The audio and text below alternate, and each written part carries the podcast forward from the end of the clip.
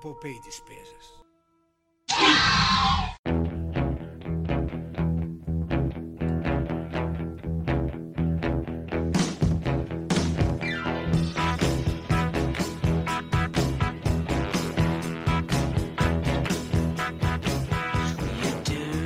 Salve, salve, meus caros leitores e ouvintes, se aqui houver. Eu estou muito ansioso, Lucas, para que esse podcast faça sucesso, para que eu pare de falar de leitores. Não, não tenho nada contra o pessoal aqui do blog, mas eu quero tanto que esse podcast sobreviva sozinho, você não acha? Com toda certeza, até porque é a minha única participação nesse, uh, nesse universo do Um de Tudo. Porque o senhor quer. É, você diz isso. Ok. É, pessoal, estamos aqui de volta para mais um dia, mais uma sexta-feira. Espero que vocês tenham gostado dos episódios anteriores. Recebi muitos, muitos comentários de, de ouvintes, dois, dois ouvintes. Então, quero agradecer a esses dois ouvintes que fizeram comentários, críticas e sugestões. Que muito é, obrigado, muito obrigado. Que é a namorada do Lucas, Vitória. Obrigado, Vitória. O meu amigo Thales, que muitas pessoas dizem que é meu namorado, não é verdade. O Thales é comprometido. Com você. Abraço pro Thales. Cala a boca, Lucas. O namorado é Obrigado, Thales.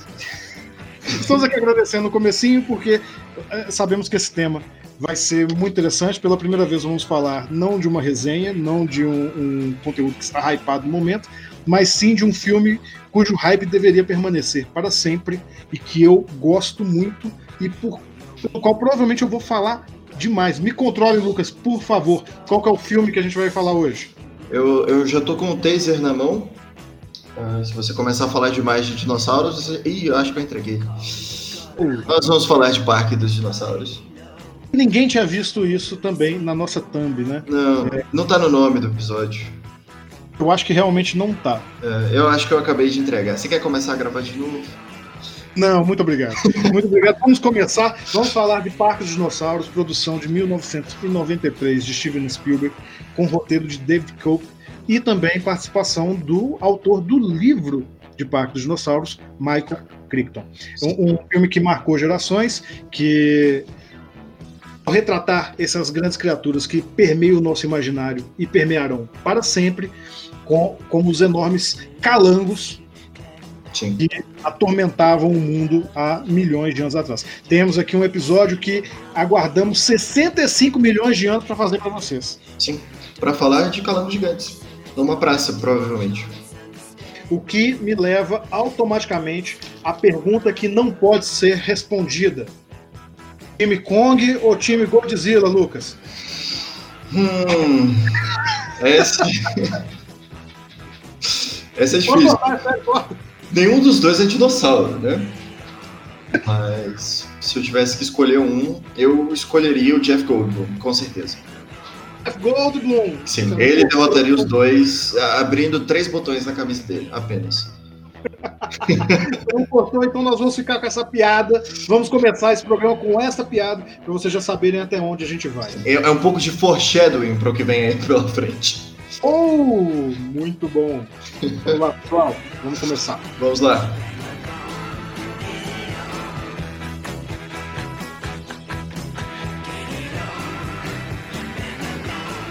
Pois bem, nós já definimos o filme que a gente vai falar. Uh, agora me diga, meu caro, você lembra a primeira vez que você assistiu esse filme? Sendo bem sincero, a primeira vez, não. Mas eu tenho marcado na minha memória quando eu devia ter por volta de uns 6 ou 7 anos de idade. Uhum. Meus pais disseram que eu não poderia assistir esse filme porque eu sempre ficava com medo ao vê-lo. Ah.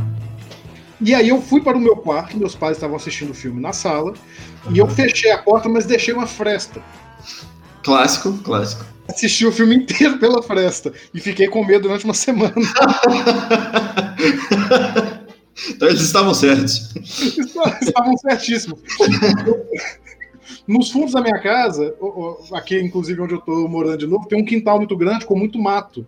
E ainda tem um, um alpendre pequeno, fechado, dentro da própria casa, que normalmente ali ficava escuro, apagado. Meu amigo, toda vez que eu passava em frente à cozinha e via esse alpendre, eu falava, tem um Velociraptor ali. Todas as vezes. Sim. Mas. São mas medos mais racionais, né? Pois é, não, mas depois disso, vi esse filme um milhão de vezes. Com, comprei o DVD assim que chegou o DVD em casa, comprei o DVD dele. Tem uma fita que eu comprei num, num bazar, que é da primeira edição, com a capa de colecionador, com os fósseis nela, tá aqui do meu lado. Oh. Então, assim, é, é, é, é, de longe o, o, meu filme favorito. Sim. E, e é por isso que eu escolhi ele aqui, né? Por isso que a gente está conversando sobre ele hoje. Não apenas, não apenas porque se fosse meu favorito e fosse ruim, eu não falaria. Ah. Falaria e meteria o pau. Ou falaria e meteria o pau. É mais provável. a, a, gente tem uns assim na lista mais pra futuro. Mais pro futuro a gente pode fazer isso sim. Mas e você? Você se lembra da primeira vez que você assistiu o Jurassic Park? Parque Cara, a primeira, não. A segunda eu lembro. Porque foi hoje. Meu Deus! Então, não, não mas, mas de verdade, eu, eu não vou te punir por isso, não vou te xingar por isso. Porque é uma experiência muito boa também retomar esse filme. Sim. Porque, assim, eu lembro de ter assistido o filme ó, muito tempo atrás. Eu não lembro quando foi exatamente. E eu lembro de, de ter gostado, mas reassistindo o filme hoje eu percebo que eu absorvi 30% do filme no máximo. Nessa experiência de estar reassistindo quase que pela primeira vez, tá? Retomando, o que você achou do filme? Cara, sensacional, né? Como, como já dissemos antes, mas é sempre bom repetir, Spielberg, quando acerta, ele acerta com força. E isso é, vem em parte de um uso inteligente de, de uh, animatrônicos e CG, como um uso inteligente de trabalho de câmera, iluminação. E isso tudo vem é, é por parte da direção, né? Sem dúvida nenhuma. O, o que já é lugar comum para se dizer é que o Spielberg ele aprendeu muito fazendo Tubarão uns anos antes. Uhum. Não sei se você sabe a história, o Tubarão ele é praticamente todo feito em animatrônico, não tem CG no, no Tubarão. Uhum. E a máquina ela era muito falsa. Então o, o Spielberg conta, assim, isso aqui é meio anedótico, não, não tem como provar, mas é a história que chegou até mim é que eu confio. E ele aprendeu a cortar ali com a montadora de tubarão, porque ele filmou o bicho aparecendo o tempo uhum. inteiro. E ficou ridículo. Ele mesmo percebeu que estava ridículo, ele sempre teve um senso para isso. Aí a montadora chegou com ele e falou assim: olha, faz assim, cortou assim e ele fez junto com ela. Uhum. Virou um outro clássico. O tubarão o, ficou conhecido muito por isso, de não mostrar o bicho e causar esse horror por você não vê-lo. Ele repete Sim. isso, eu, ao meu ver, com muito mais finesse, com muito mais sofisticação, em Jurassic Park, que aqui ele sabe exatamente quando mostrar e quando cortar. Sim. Sim, que era outra coisa que eu ia uh, levantar. Não é esses filmes, porque o, o, negócio dos dinossauros é a gimmick do filme, certo? Uh, mas ele não abusa dessa gimmick. Tem todo um, um, um sub-roteiro junto com, com o filme. Uh, e não é só tipo, ah, olha, eu fiz um parque aqui de dinossauros e ops, deu errado. Então, é, eu acho interessante ele saber dosar um, tanto a presença dos, dos, dinossauros em tela, quanto a, essa, a presença deles no roteiro também. Isso é muito interessante porque se você pegar o filme inteiro e pegar só as imagens, o, o momento que o dinossauro está em tela, a menos de 10 minutos. Menos de 10 minutos com o dinossauro aparecendo em tela. Mas a presença dos animais, ela permeia muito mais do que isso no filme. Como se você sentisse que ele está ali sem que ele esteja aparecendo em tela.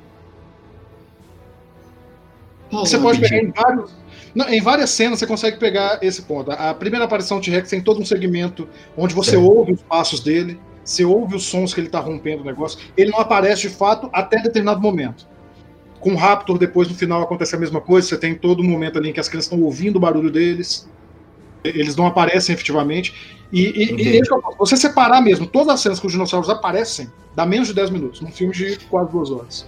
É, é agora eu entendi, porque é, um, quando você falou a primeira vez, eu achei que você estava falando em geral. Mas você quer dizer cada dinossauro individualmente tem menos de 10 minutos de. Não, todos. Sério, são todos. Porque você pega, por exemplo, a primeira aparição do Velociraptor, ele não aparece. Tá dentro da caixa, lá no começo do filme, a primeira cena. Você só vê o olho dele num momento. Sim. Durante a, cena do ataque inteiro você não vê o Raptor. Sim. A segunda apresentação do Raptor, você também só escuta o som deles atacando a vaca que eles tá, estão alimentando. Correto. Você só ouve.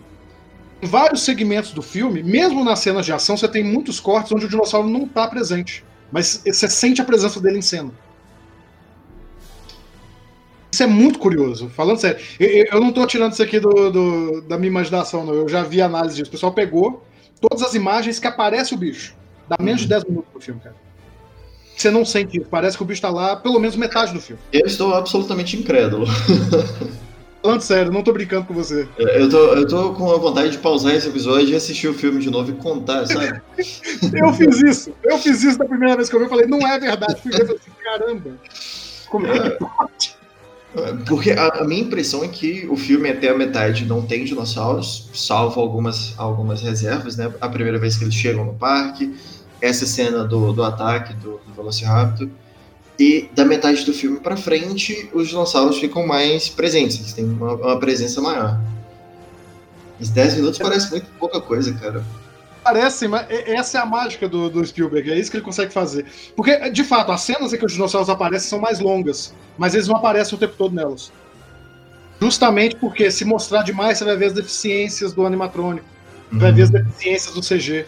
Então ele corta e coloca de uma maneira ali que eles apareçam um pouco. Eles aparecem durante segmentos de poucos segundos e corta para alguma coisa. Aí outros poucos segundos corta para outra coisa.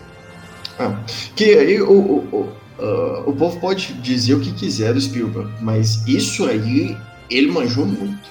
Essa questão da, de mesclar o, o animatrônico com o CG e com os cortes de câmera com o, o trabalho de câmera para criar senso de, de movimento e fluidez que nenhum dos três sozinho conseguiria fazer.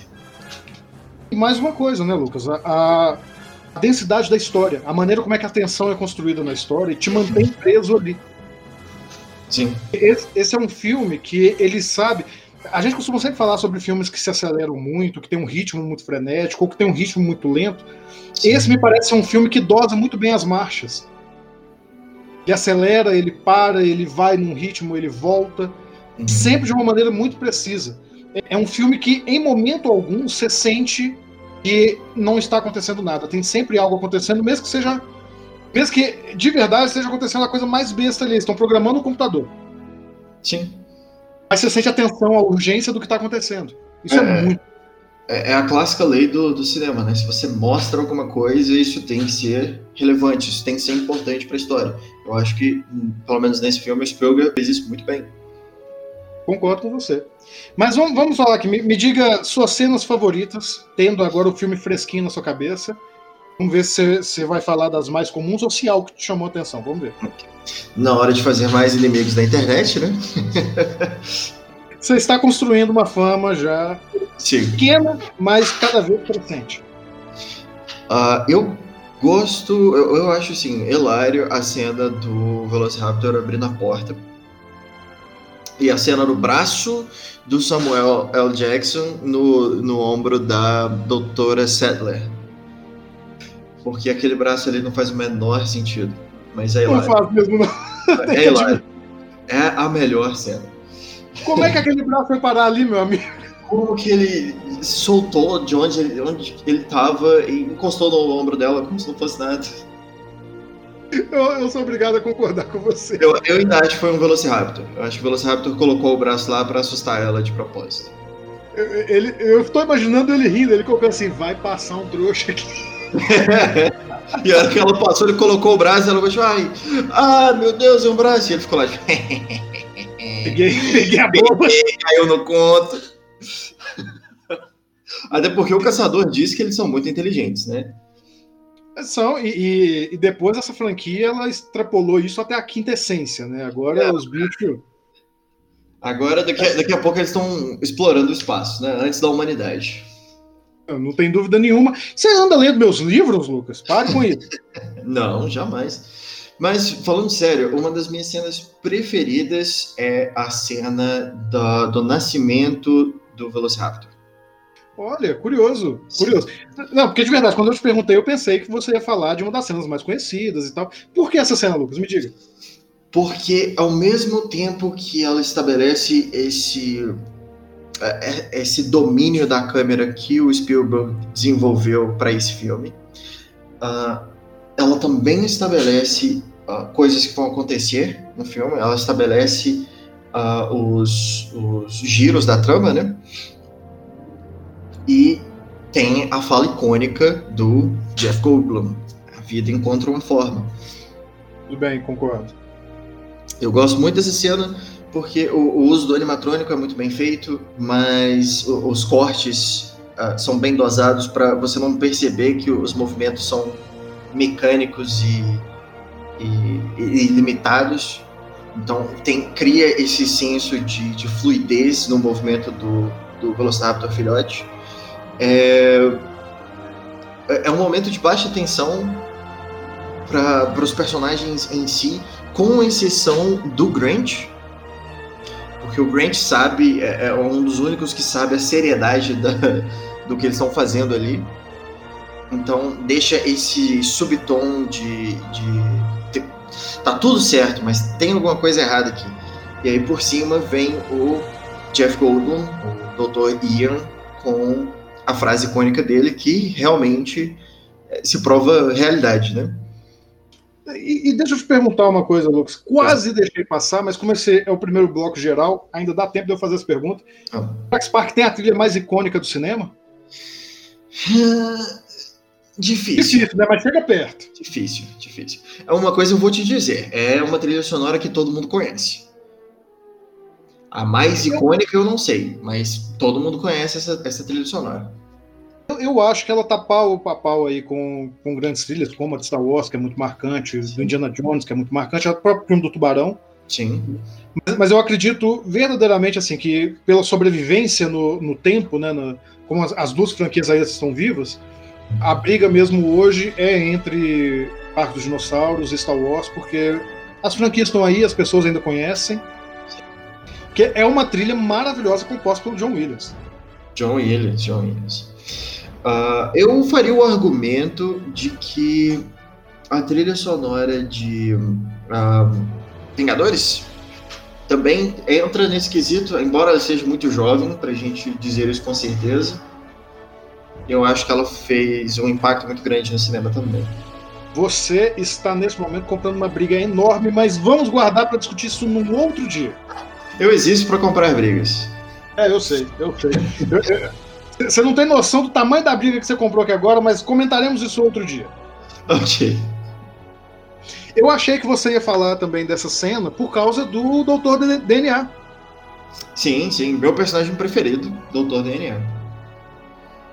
É, é muito legal. Eu quero que a gente guarde esse momento para o próximo bloco, a gente vai explicar. Porque eu acho muito interessante o que, é que o Spielberg faz com essa cena do Doutor DNA. Na verdade, é. toda essa cena. É, a, a, gente pode explicar como é que o funcionamento de Jurassic Park está dentro dessa cena onde ele explica o funcionamento do próprio parque ali, como é que as coisas funcionam. Uhum. Lá na frente, no próximo bloco, a gente vai conversar sobre isso com um pouco mais de detalhes. Mas, mas cena de ação, Lucas, alguma te pegou, te deu uma. Você ficou tenso em algum momento do filme?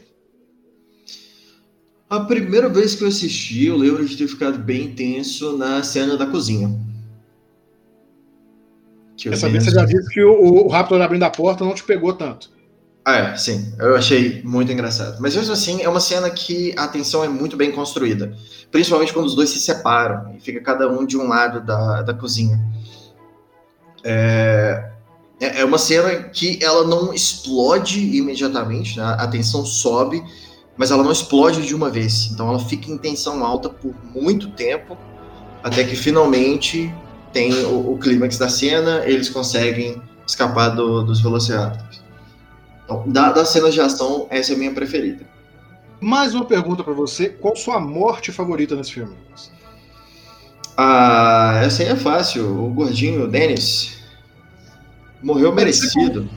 Você disse que é fácil, mas para mim não é tão fácil não, porque eu adoro o advogado na privada. Eu também, eu também. Morreu fazendo o que ele amava, né? Morreu exercendo a profissão dele. Exatamente, eu tô aqui segurando pra não rir. Porque vai ter um advogado escutando essa porcaria desse podcast. Eu duvido. Pois é, morreu cagando. Mas eu gosto deles. Eu gosto da morte deles é boa, né? É, é, é dá mesmo essa sensação que você falou, dá uma sensação de merecimento. Você fala assim, vai, Filaego. Sim, não, e é catártico, porque ele xinga o dinossauro, chama o dinossauro de burro, fala, ah, por isso vocês foram extintos, e entra na merda do carro sem olhar o que tem dentro antes. Então, assim, né? O, o que é uma coisa que muita gente, por incrível que pareça, reclama na franquia Jurássica como um todo, da falta de violência. Mas, pelo amor de Deus, quem não viu esse primeiro filme não sabe que é exatamente. O Spielberg trabalha ali no limite. Ele trabalha no ponto aqui para poder manter o filme família, mas com violência suficiente para poder causar um medinho na criança. Quem o diga, eu mesmo, com seis anos de idade, morrendo de medo do mato aqui de casa. Sim, não. E, e funciona tão bem que a Disney copiou com o universo Marvel. A, a, o universo Marvel também trabalha nessa linha, entre a violência e a, o conteúdo para família. Verdade, verdade. É, é, é, bem legal isso que você falou, porque o, quando a gente fala de cinema blockbuster, em geral se fala que há dois grandes marcos. Óbvio que há muitos filmes que são importantes, uhum. mas que há dois grandes marcos que definem o gênero. O primeiro é Star Wars, que cria esse gênero de, de filme arrasa quarteirão para a família inteira, e de aventura, e que etc e tal. Sim, sim. E Jurassic Park, porque ele pega esse clima de aventura e sobe a régua. Sobe a régua no sentido disso, de ter mais violência, de ter mais coisa. Aí no... É, ele é praticamente um filme de suspense da, da na segunda metade. Mas, é totalmente família. Exatamente. É, é, sempre se fala muito disso quando a gente conversa sobre teoria de, de filme de blockbuster mesmo, que você tem vários marcos, né? Você tem Matrix, você tem agora o Universo Marvel, seria um terceiro marco, mas Sim. que o, o Parque dos Dinossauros, até pelo seu tamanho, né? No, no, momento que ele estreou, ele foi a maior bilheteria da história durante aí uns, sei lá, uns 5, 6 anos. Inquestionável até que, que. Não, 5, 6 anos não, foram 4 anos, até que Titanic chegou. É. Antes de Titanic, uma, a maior bilheteria era Parque dos Dinossauros. E, e, muito curioso que o lançamento de Jurassic World em 2015, eu acho, uhum. também bateu, não bateu Avatar, mas se tornou a segunda maior bilheteria da história. Então é uma franquia que ainda está tá muito forte, assim. Sempre superada, né? Hoje em dia não é mais, Vingadores bateu e etc. Mas sim, vê a sim. força que essa franquia ainda tem. Não, com certeza. Os filmes não são bons e eles ainda estão arrecadando muito dinheiro. Mas a gente pode falar a mesma coisa da Marvel, né? Eita, agora eu que consegui haters. Vamos A gente vai ter que colocar um disclaimer no começo dessa. É, vamos, vamos, colocar aqui uma marca de palavrão, porque senão nesse ponto a gente vai encerrar. Gente, vamos, vamos parar aqui com o bloco. No próximo, a gente vai analisar por que essas cenas e outras são tão efetivas narrativamente. Sai agora os dois espectadores usuais, entra um pouquinho de análise. Como dissemos, a tendência desse programa é sempre migrar um pouquinho mais para análise técnica de narrativa. Vamos lá, Lucas. Bora, bora.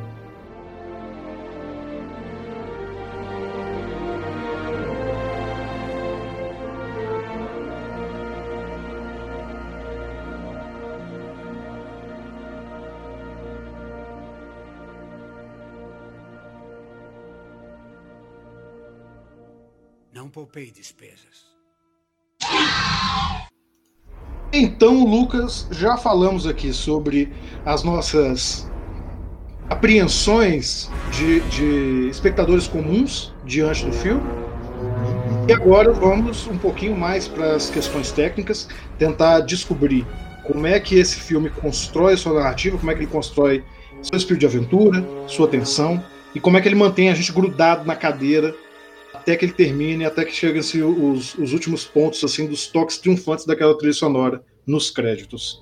Ok, vamos lá. Então vamos começar muito bem do começo. O filme abre já com uma cena impactante. O ataque do, do Velociraptor a um funcionário do parque. É, já vou dizendo aqui, eu imagino que ninguém esteja ouvindo esse podcast pensando que não não vai tomar spoiler, a gente vai contar o filme inteiro. Então, superem. O filme, o filme tem a minha idade. Supera. É, eu ia falar isso agora. O filme tem quase 30 anos, né? Se o povo tá reclamando de spoiler agora, eles estão um pouquinho atrasados. E nessa cena inicial, onde a gente tem o ataque, de cara a gente já consegue estabelecer a periculosidade que esse filme vai demonstrar. Ou seja, é, é uma maneira muito eficiente de demonstrar o perigo que os personagens que a gente ainda nem conhece vão estar sujeitos ao longo do filme. Ok? Corta um pouquinho e aí a gente vai conhecer dois dos personagens principais: o Dr. Alan Grant e a doutora Alice Settler. Eles são paleontólogos, ele é paleontólogo, ela é paleobotânica, e a gente tem um momento ali muito interessante de apresentação desses personagens, onde o Alan dá uma trollada numa criança, e hum. também já começa a preparar a mesma criatura que a gente viu no ataque do primeiro filme, mostrando como é no, da primeira cena, mostrando como ela é perigosa e inteligente. No caso, o Velociraptor. Sim. Quando você estava vendo, Lucas, você não via há muito tempo, o que, que você sentiu vendo essa cena? Ela já te evocou alguma coisa? Você sentiu ali que algo já estava no ar ou não? A, a cena deles na escavação. A escavação, quando ele conta para o menino, ele fala do ataque dos Raptors. Pois é, é, é uma cena muito bem feita, mas que eu acho que perde um pouco seu impacto por causa da época. Eu até diria que não, viu, Lucas? Porque, de verdade, essa não é uma cena para ter impacto. Sim. Mas o, o, o, grande ponto é que ali, a gente acabou de ver o Velociraptor fazendo um ataque. Sim. A gente ainda não sabe que é o Velociraptor, mas o filme ele já dá uma ligação direta com a cena da escavação. A cena abre de cima, vendo o esqueleto do Raptor. Logo depois, a gente tem essa explicação e o, e o Dr. Grant avisa como funciona, ele explica para o espectador como é que funciona o ataque desse animal, que a gente só vai ver lá no final do terceiro ato. Sim, eu acho que é muito bem feito o foreshadowing dessa cena. Exato, é esse ponto que eu queria chegar. É, é um foreshadowing, é um pronunciamento muito bom do que vai acontecer lá na frente, né? Estabelece o Velociraptor como o vilão, entre aspas, do, do filme. Tem que você perceba, esse ponto que eu queria chegar. Por isso que eu te perguntei se você já sentiu alguma coisa. Sim. Essa cena, é, ela é, em teoria, ali naquele momento que você está assistindo, não serviu para nada. Você está só conhecendo os personagens. Uhum. Mas o filme já está fazendo foreshadowing. Sim. É, eu só acho o, a, a, forma como ela é feita meio, meio que perdeu o, o impacto por causa da, da época, sabe? Talvez seja, talvez seja particularidade minha. Mas eu não acho é. Mas agora, agora fiquei curioso, por quê? Me diga. Pois é, eu tô aqui pensando, mas eu não, eu não consigo te dizer ao certo o que que me, me tirou dessa cena. Eu gosto do foreshadowing dela, é bem feito, ele explica exatamente como que os, os Velociraptors caçam e como que eles matam. E onde está o perigo, né? Porque uh, é normal as pessoas acharem que o perigo está na mandíbula, mas a maior parte dos dinossauros uh, e os Velociraptors não atacavam com a mandíbula primeiro. É, não, é, é curioso porque, de novo, né? Paleontólogos que ouvirem esse podcast, nos perdoem, a gente tá falando de Jurassic Park, não da realidade. Sim. Porque neste momento ele coloca realmente aquela garra como se fosse uma lâmina, uma, um punhal que vai te dilacerar. E ele apresenta isso ali naquele momento. Então você já, já começa a pegar a periculosidade daquele bicho que você já conhece, mas não liga imediatamente o que é. Inclusive, você comparou a um punhal, mas eu compararia mais às garras de uma ave de rapina, um gavião sim. ou de uma coruja. Sim, sim, sim, sim. Principalmente na forma em que ele segura e na forma, no movimento que ele faz para mostrar como que o Velociraptor uh, dilacera a vítima, né? É, e ele faz mesmo essa comparação que você fez, que você falou, ele não te morderia na jugular como um leão ou alguma uhum. coisa assim. Ele, o próprio filme faz essa comparação. Aí a gente avança, tem, eles conhecem o personagem o Richard Attenborough, que é o John Hammond, numa diferença com o filme, com o livro, é, que Jack Spark é uma adaptação do livro do Michael Crichton, e no livro o John Hammond é um personagem muito detestável. E a atuação do, do Richard tornou ele um velhinho legal, mesmo que o filme aqui e ali dê umas pistas de que ele não é exatamente uma pessoa. Que se cheira Exatamente. Vamos, vamos falar disso no momento que a gente chegar. Ele convence os dois a irem endossar o parque e aí eles vão embora no caminho conhecendo um outro personagem muito importante que a gente já citou, que é o Dr. Ian Malcolm, nosso saudoso, maravilhoso Jeff Goldblum. Uhum. Chegam no parque e eu acho muito interessante como nesse primeiro ato o, o roteiro, a trama, o filme como, como um todo, te faz perceber como o que ele quer passar para você neste momento é uma sensação de deslumbramento. Sim. Ele se inicia com uma cena de tensão, uma cena que te prende, que te. Imagina você começou a ver esse filme do nada. Você tem aquela primeira cena e a apresentação, você foi fisgado, o filme te pegou. Uhum. E aí, e aí ele avança apresentando os dinossauros no parque, toda aquela cena com a, a, primeira vez que toca a trilha, a primeira vez que você vê os dinossauros, a reação dos atores. Inclusive. Convida a esse mesmo deslumbramento que eles estão sentindo. Inclusive, eu acho o uso da trilha sonora nesse momento muito é, interessante, muito bem feito e de uma forma muito sutil. Porque a memória afetiva que eu tinha é que sim que mostra o primeiro dinossauro, a trilha explode no, na, na, trilha que a gente conhece, né? No, na, na parte que ficou é, famosa na, na, internet. Mas não, ela começa com esse mesmo motivo, só que bem baixinho. Aí eles veem o dinossauro, eles se aproximam, começam a falar uh, jargões técnicos, tipo, ah, isso não é uma criatura de, de sangue frio, isso é claramente uma criatura de sangue quente. Uh, 25, 30 pés de, de altura no pescoço, não sei o quê. E aí, quando eles sentam na grama e olham para o lado e veem vários dinossauros, a, a trilha está esse, esse tempo todo em crescendo, ela vai subindo de, de altura e vai adicionando novos instrumentos. E a hora que eles finalmente vêm no parque com vários dinossauros, aí sim a trilha explode na, na, na trilha completa, né, no alto do crescendo. É, que é, a, a, é o trecho da música que ficou famoso uh, na internet. Eu achei muito bem feito. E eu, eu não sei se sou só eu, Lucas, mas me parece que sempre que a, a trilha de Jurassic Park, sempre que ela tá no, no ponto mais baixo dela, ela evoca algo tribal e ao mesmo tempo quase divino. Não vou dizer religioso, no sentido religioso de instituição, mas uma coisa meio mística. O tempo inteiro ela, ela vem devagarzinho, por baixo, de toda vez que você tem esse momento de contemplação, antes que ela exploda. Sim. Isso é só impressão minha, mas ela, ela sempre cria essa aura. Justamente, é, é, a palavra que eu tô querendo é magia. Ela, ela cria uma aura de magia. Como Sim. se aquilo ali fosse realmente algo que transcende. A gente convida a esse é quase júbilo, né? Você olha e fala assim, poxa, como é que, como é que a natureza é uma coisa linda? Olha que, que desgrama, olha esse bicho. A, a, palavra que eu ia dizer é temor. Pode ser, temor, muito bom, temor mesmo. Que, que tá sempre. Esse sentimento de temor, de tipo, caralho, como nós somos pequenos em comparação à natureza. E ela tá sempre ali, sabe? Mesmo quando ela tá tensa, mesmo quando tá Sempre que ela tá nesse ponto mais baixo, é, é essa coisa, como se realmente o ser humano tivesse imerso naquilo ali. Isso coaduna Sim. com a mensagem do filme. Com toda certeza. E com a mensagem do ilustre personagem do Jeff Goldblum, Dr. Ian Malcolm. A eu vida sempre que... encontra uma forma. Já ficou eu vou falar claro. isso o podcast inteiro, tá? Não, a gente, o pessoal sabe que a gente baba um ovo desse cara. Sim, a gente baba um ovo do Jeff Goldblum. Sim. Cara, eu ainda não entendi até hoje por que, que ele tá praticamente sem camisa o filme inteiro. Mas eu não tô reclamando, porque, hormônio. eu também não, não tô reclamando. Mas aí a gente consegue.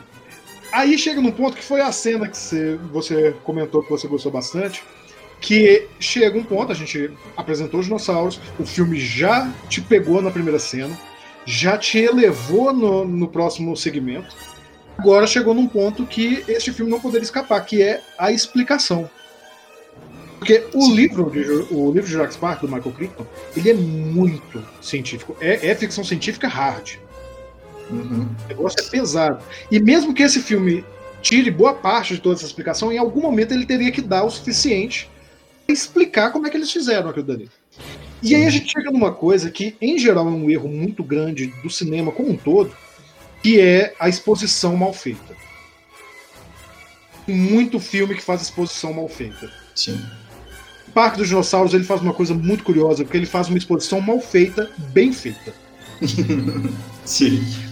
Porque é muito curioso, eles entram ali para o segmento onde vai ter o filmezinho que explica o funcionamento do parque e toda a parte ali onde eles conhecem o doutor que, que produz os dinossauros, né? Sim. E tudo ali é exposição, essa cena toda é exposição. Mas no momento que entra a exposição, eles criam o Dr. DNA. É. Não, e uma coisa que eu acho engraçada é que é, eles deixam, eles usam isso como um, exposição. Mas diferente do, do problema que a gente tem hoje, ele não tira você do filme para te dar exposição, ele te dá exposição dentro do filme. Uh, o que Praticamente um filme dentro do filme, Lucas. Eles fazem um filmezinho de animação ali, sim, um mini documentário, e funciona. O, o, que é um truquezinho, mas justamente funciona. E a parte, uma parte que eu gosto é que eles fazem uma piada. Quando eles.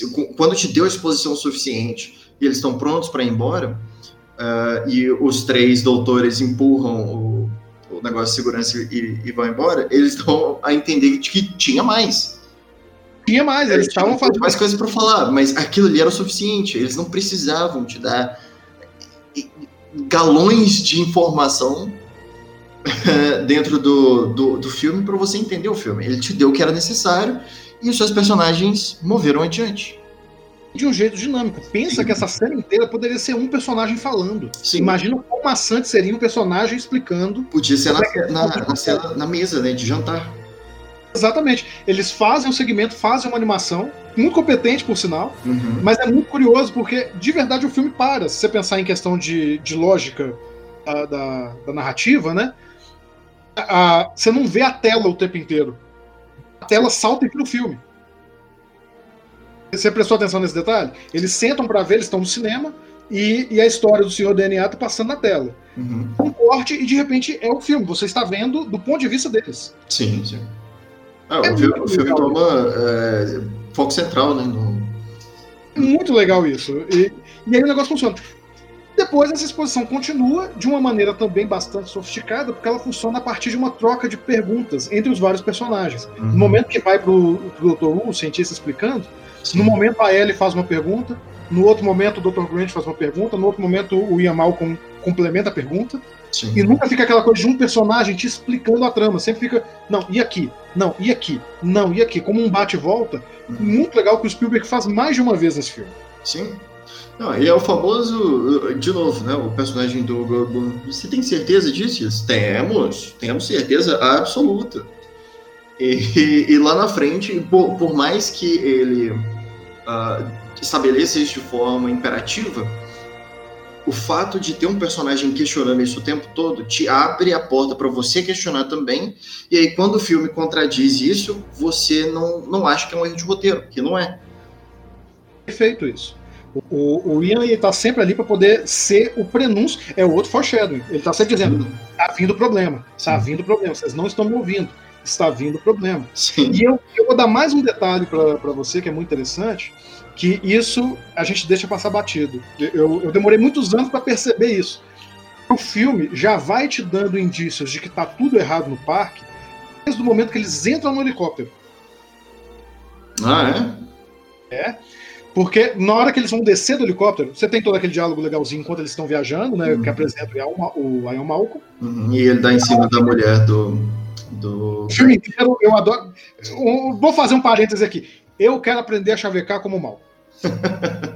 Eu quero. Eu quero. É. O Malcolm, o primeiro comedor de casados. Volta do parênteses. E na hora que eles vão descer, eles vão colocar o cinto. O cinto do, do Dr. Grant não funciona. Ele, e, e numa, numa, metáfora muito legalzinha, muito sutil, porque o cinto dele, o problema é que tem duas fêmeas. Ah, é. Verdade. E ele amarra e o que? Ele consegue uma forma, consegue um meio. Uhum. Ele Já, dá um jeito. O filme tem sempre essas pequenas coisinhas. E você falou que eles levantam e saem do, da explicação. Aquilo dali é um dispositivo de segurança, mas não está funcionando. Eles saem, eles forçam um pouquinho e saem. Uhum. O filme te dando outro indício. Lá na frente, depois, mais um pouquinho, eles vão falar de novo sobre. No momento que eles saem dos carros para ver o Triceratops, um dos personagens passa. Hammond, eu já te disse que a gente precisava de trancas na porta. Sim, sim. Tem tranca na porta. Então você vê que o parque o tempo inteiro, por mais que, como disse o personagem, outra frase icônica desse filme, por mais que ele não tenha poupado despesas, o parque está cheio de probleminhas. E, esses pequenos pontos que vão aparecendo, junto com a, o Malcolm te lembrando o tempo inteiro, é a narrativa dizendo para o espectador: não se esqueça que vai dar merda. Sim, não, e uma coisa que eu pensei também nessa, nessa cena dos carros foi quando os carros pararam. Porque é, esse negócio dos carros é muito mal projetado, cara. Se, se dá um problema elétrico e os carros param no meio da pista, imagina é dia, é tarde, os, os turistas, né, os visitantes do parque têm que ficar três horas presos dentro de um carro quente, sem água nem comida, até eles conseguirem consertar e colocar o carro para andar de novo. Então, o parque é todo mal projetado. É todo mal projetado. Por mais que estejam começando, o, o filme está te dizendo que tem problema nesse negócio. Uhum. Não tem nada a ver com o Dennis Nedry. Ele, ele é o cara que está tá causando problema, ele é o cara que a gente fica feliz de ver ele morrer. Sim. Mas ele também é fruto desse problema. O problema é, é a falta de diálogo que ele tem com o Hammond. Ele quer um aumento, o Hammond não quer dar, eles vivem brigando. Uhum. Então você vê que tá tudo mal engembrado ali. E aí, aí é um negócio muito legal, porque a partir desse ponto que eles saem para visita, a coisa começa a desandar cada vez mais. Os dinossauros não aparecem num, num bom comentário sobre o controle que o ser humano tem ou não da natureza. Tem o Triceratops doente, o próprio Hammond fica puto por isso e fala assim: Poxa, caramba, que, que, que começo de bosta foi esse? Sim.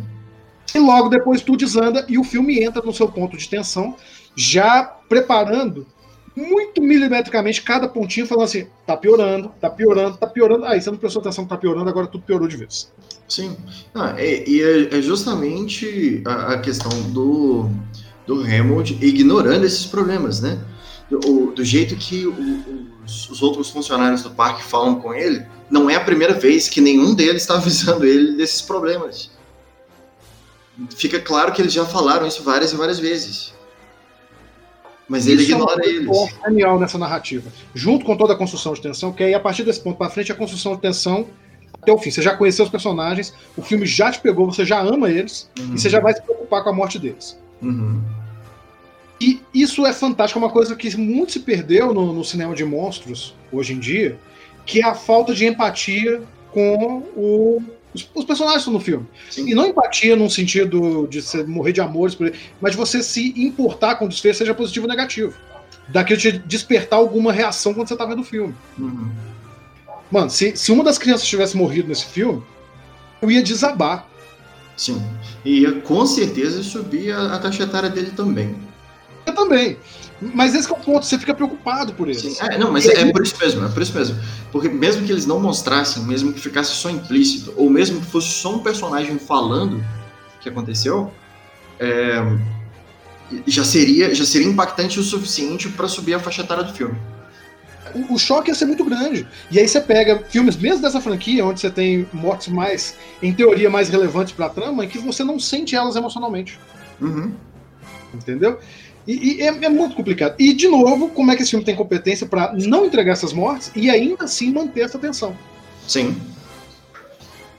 Que é outra coisa que os filmes de monstros modernos não, não entendem, né? Eles acham que eles precisam matar metade do, dos personagens no mínimo querem o choque pelo choque. Enquanto é. que Jurassic Park, e inclusive é isso, a gente pode encerrar falando aqui do filme no meio, porque o que é o mais valioso de Parque dos Dinossauros é a construção até a metade. Depois é a conclusão dessa construção. Uhum. Ela flui naturalmente, ela, ela roda. Sim. E, e o, o fato, né, de que tudo que ele estabeleceu, ele usou. Tudo que ele começou na, na primeira metade do filme, ele terminou na segunda metade do filme. Ele não deixa pontas soltas ele entrega tudo. Uhum. Você tem ali a, a reprodução dos dinossauros na ilha. Uhum. Você tem o, o foreshadowing do Raptor lá atrás, ele segura até quase os 40 do segundo tempo. Sim. E quando aparece é satisfatório, porque as criaturas elas são assustadoras, elas têm presença, elas têm identidade. Sim. Não, os ossos, o, o, o esqueleto do T-Rex na entrada, e aí depois o, o T-Rex mesmo vindo e, e destruindo é, essa exposição inicial. É bem simbólico também, né? Cai a faixa do Bem-vindo ao Jurassic Park. Muito simbólico, é muito bonito. Uhum. Sobe a trilha de novo, a gente já está emocionado e Sim. vamos embora. Vamos embora satisfeito porque meu dinheiro foi bem gasto nesse cinema. Imagino que foi assim que. Assim eu pensaria se eu tivesse ido no cinema ver esse filme. Sim, com certeza, com certeza. O que é mais do que eu posso dizer por muitos dos filmes que eu vi no cinema. Sem dúvida nenhuma. Concordo plenamente com você. Mas eu acho que aqui a gente pode é, cimentar esse ponto. O, o, grande barato de Jurassic Park é a sua construção, é a sua uhum. estratégia de, de narração para manter o, o, espectador sempre ciente do que está acontecendo. Sim. Ainda que isso não seja claro, ainda que isso não seja verbalizado, por pequenos sinais, pequenas coisas ao longo do filme inteiro, te entregando tudo aquilo que ele te prometeu. Um espetáculo cinematográfico, um espetáculo de contemplação e de suspense. Sim, com certeza. Então eu acho que podemos dar esse bloco por encerrado.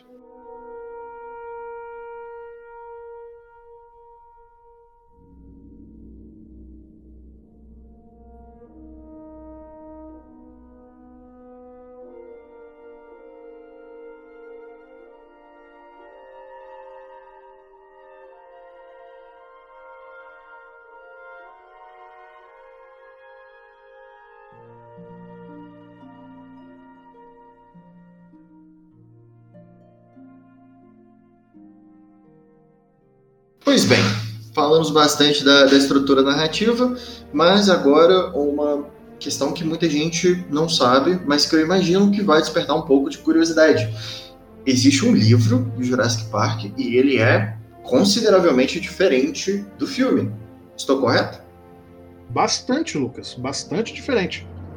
E é uma história até curiosa, porque Parque dos Dinossauros, o filme, começou a ser negociado antes do livro sair. Sabia disso? Não fazia ideia. Michael Crichton já era um, um, autor conhecido em Hollywood por escrever livros que eram adaptados para o cinema. Certo. Já tinha feito alguns de bastante sucesso. E quando ele falou que estava escrevendo isso, um monte de estúdio choveu em cima dele para poder adaptar. A, a Columbia tentou, a Warner tentou, só que o Spielberg foi como um tiranossauro reto para cima dele, Sim. falou: é meu eu vou fazer esse filme. E se eu não fizer esse filme, eu rompo meu contrato com a Universal. A Universal falou assim, então nós vamos comprar. e aí compraram e fizeram. O Spielberg ele queria, porque queria fazer esse filme. E aí ele conversava, ele, ele ficou muito brother do Crichton, e os dois trocavam ideia enquanto o Crichton estava finalizando o livro.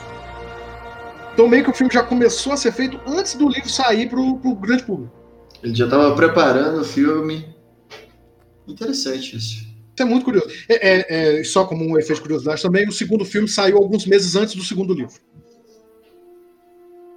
É, é, é a relação dele com o Spielberg é muito legal. Uhum. Mas tem muitas diferenças. Primeiro, que o livro ele é mais violento, ele é mais tenso. Se a gente for colocar uma classificação indicativa, é um pouco maior do que a do filme. E, principalmente, o livro é mais cínico e mais científico. Ele tem muito menos esperança ele tem muito, mais, muito menos alegria com relação aos dinossauros. Ele realmente é um livro que tenta falar sobre o abuso da tecnologia, o abuso da genética para poder criar. O que algumas vezes na franquia de filme mesmo já falou sobre que os animais ali são monstros, né? É um filme de monstros. Sim. Sim. Mas há algumas estratégias de recurso que aí eu achei que era interessante a gente fazer um bloco ainda que menor para poder comentar, porque no livro se dá muita mais importância para o personagem do Ian Malcolm e para a sua teoria do caos. Então, é, antes de cada capítulo, cada segmento, acho que é cada segmento do livro, você vê essa teoria do caos sendo expressa matematicamente na forma de uma imagem antes desse bloco de capítulos. Onde ele vai explicando como é que ele funciona e como é que a complexidade dos elementos, que também vão aumentando a trama, vão levando cada vez mais, primeiro a um caos, primeiro a uma coisa que você não consegue imaginar. Depois há uma certa previsibilidade, que é a previsibilidade que a gente já comentou no outro bloco, a previsibilidade de que vai dar merda. Sim. caos leva a mais caos, né? É... Mas a, a, figura do Ian Malcolm, ele é previsível, ele vai levar. Você pode calcular que vai levar esse caos. Isso é muito, é muito legal como é que aparece no, no livro. Uma passagem interessante, por exemplo, é, do, do livro, é o momento que eles descobrem que os dinossauros estão se, se reproduzindo, que é bem diferente do filme. No livro, quem descobre é o Dr. Ian Malcolm. E você vai adorar isso, Lucas. Hum. Ele tira a camisa? Eles já descobriram, os bichos já estão soltos, eles estão tentando descobrir como fazer para tentar fechar as cercas ainda, uhum. tentando conter o negócio. E aí o Ian fala: Ó, oh, tem mais bicho solto, eu vi um bicho solto num cerco que ele não devia estar. Tá. E o cientista lá fala assim: não, isso é impossível. Abre o computador e escaneia a ilha inteira, porque tem isso no livro. Eles conseguem uhum. fazer isso. Escaneia a ilha inteira e fala: aqui, ó, tá aqui o número igual estava de manhã. Todos os bichos que a gente tem aqui é o mesmo do mês passado, é o mesmo do ano passado. A gente tem um controle preciso. Aí o Yamalco vira para ele assim: tá, mas você está usando um software que está procurando um número específico de animais. Coloca no seu programa número de animais que você tem mais um e manda ele fazer uma varredura. O programa faz uma varredura e acha o número de animais que tinha mais um. O vira para ele assim: agora coloca o número que você acha que tem mais 10 e manda fazer a varredura. Só que faz a varredura e encontra o número de animais que tinha que ter mais 10. Assim ele vai fazer E até onde isso chega? Até o ponto que ele, ele percebe que não tem como contar. O programa deles é falho. O programa deles está buscando sempre o número que eles querem encontrar. Os animais já estão se reproduzindo na ilha há meses. Faz eles nunca saberiam. O que é muito interessante porque o livro abre, diferente do filme, com um ataque de dinossauro. Também. Só que no continente. Uhum. Uhum. O dinossauro já foi pro continente, já escapou da ilha, no, no primeiro capítulo do livro. Entendi. Eles nem sabem. Interessante, interessante. Por isso que eu tô falando, o livro é muito mais um. Não fazer uma denúncia, mas é um, esse questionamento contra o controle que o ser humano acha que tem da natureza. O ser humano criou essa tecnologia, mas a tecnologia está sempre é, a serviço do que ele pensa, nunca do que pode acontecer de verdade, nunca da vida como ela é em toda a sua complexidade. Por isso o programa Sim, tem até um... que eles procuraram, entendeu? Sim, tem, tem, até um monólogo do, do Ian Malcolm no filme sobre isso, né? Eles não dão muito foco, porque uh, o foco do filme é outro, mas, mas tem um monólogo dele quando ele tá. Uh, quando eles estão na, na mesa de, do, do almoço. Ele fala justamente disso, que a descoberta, na verdade, é um ato de violação da natureza. Sim. Muito legal isso. E outra diferença é, também na. Tem a frase icônica, tem a frase icônica dele, né? Seus cientistas estavam tão preocupados se eles podiam fazer que eles não pararam para se perguntar se eles deveriam. Sim. Porque, por mais que a ciência seja poderosa, ela está limitada pelas pessoas e a natureza não está limitada pelas pessoas. Sim. Isso é muito legal. E, e, essa é a discussão toda do livro. E outra coisa que é muito diferente é a personalidade do, do velhinho, que no livro ele é um babaca, ele é um escroto, e ele morre. No livro, ele morre devorado por um filhote de tiranossauro. Ah. Tem dois tiranossauros no livro. É mais um momento do Você Mereceu, mas eu, eu não saberia porque eu não sei o quão babaca ele é, porque eu não li o livro. No livro ele é muito babaca. E, e, como eu disse rapidinho no último bloco, o filme também dá essas pequenas pistas. Sim, sim. Mas o negócio é que a atuação do Richard faz ele parecer muito um vovô legal. É, é, é porque é aquela coisa, né? É dá a entender que ele é um homem de negócios e que ele não ficou milionário à toa, que ele é um homem de negócios muito rigoroso, mas que ele é uma boa pessoa. Pelo que você está explicando aí do, do livro, ele não é uma boa pessoa. Não, e, e, me perdoe, eu acabei de lembrar que eu que faz já algum tempo que eu li o livro. Ele não é comido por um filhote Rex, ele é comido pelos comps que só aparecem no segundo filme. Aqueles dinossaurinhos pequenos, parece uma galinha. Ah, sim, sim. sim, sim. Então, são eles que matam ele no, no livro, que eles já aparecem no primeiro livro também, não apareceram no filme. E, e claro, assim, só para poder falar mesmo, tem muitas diferenças, porque o, os dinossauros do filme são muito diferentes dos do livro, fisicamente, que por sua vez são muito diferentes dos da realidade. Então, é. o, o Raptor do filme, ele, ele é maior que um ser humano, ele é grande. O do filme, ele é maior do que o da vida real, mas ele tem mais ou menos um metro de altura, ele é baixinho tão perigoso quanto, mas menor. Tem mais Velociraptors no livro, tem uns 12. Uau! Mas eles é, são menores, é... tão, tão ameaçadores quanto os do filme. Tão é, eu, eu, acho, eu acho que o Spielberg não tinha tanto que, uh, cachê assim para poder fazer 12. fez bem, é, construindo a personalidade deles mais agressiva e tal. Como, como eu disse, ao longo de toda a minha vida, eu sempre vi paleontólogos reclamarem da representação do filme, mas reclama um pouco também, porque o que eu sempre ouço também é como que esse filme motivou muita gente a estudar os dinossauros, mesmo estando errado, mesmo tendo muitas falhas, ele foi a porta de entrada para muita gente, e eu acredito de verdade que tanto o livro quanto o filme continuam sendo essa porta. Sim. Bom, o que me leva à pergunta: você recomendaria o livro? Eu recomendo sim o livro, tanto o primeiro quanto o segundo. Já foram publicados aqui pela LPM Pocket mas foram republicados há alguns anos numa edição muito bonita pela editora Aleph. Edição realmente assim, caprichado, eles fazem bastante livros, assim como a editora Darkseid também, vários livros de fantasia e ficção científica, que deram Sim. um tratamento muito especial para Jurassic Park. Inclusive saiu até uma caixa por eles com os dois, muito bonitinho, muito bacana. Recomendo sim, mas não é minha recomendação final. Não, não, não. A gente vai chegar lá. É, minha próxima pergunta é: você acha que o livro é tão icônico quanto o filme? Ou você acha que o filme fez um trabalho melhor? Cara, eu acho os dois igualmente competentes. Acho que nas uhum. suas premissas, os dois fazem perfeitamente aquilo que, que ele se propõe. Para mim, comparar uhum. o livro com o filme é uma guerra de gigante. Mas o filme leva. O filme, ele. Primeiro, porque ele foi muito maior, ele atingiu muito mais gente. Segundo, porque ele realmente é mais redondinho. Mas chegamos ao fim desse podcast mais uma vez. Uh, falamos bastante do do, uh, da estrutura de roteiro, comparamos inclusive com o livro, que é uma, uma obra que faz parte né, do, do, do Jurassic Park como um todo, mas que muita gente não conhece, eu mesmo não conhecia. Agora, dito tudo isso, chega a parte da nossa recomendação semanal. Como você escolheu o tema, você nos dá uma recomendação também. Você tem algum outro filme de monstros ou filme de suspense nesse mesmo, nesse mesmo nível que te pegou da mesma forma que Jurassic Park te pegou? Se eu preciso colocar alguma coisa no mesmo patamar de Parque dos Dinossauros, que a gente concordou que ele é um filme muito redondo, muito feliz em tudo aquilo que ele tenta entregar. Eu tenho duas recomendações, sim. Ó, oh, duas? Vamos lá duas recomendações. A primeira é um outro filme que eu quero muito trazer também para essa nossa conversa, no futuro próximo, que é o primeiro filme de Alien. Alien Excelente recomendação. Muito boa recomendação. Também mais um. É, é mais antigo ainda, de 70, lá vai bolinha. Sim. Então, se você não viu ainda Um Crime, vá ver, que é um Com filme. Com certeza, filmaço.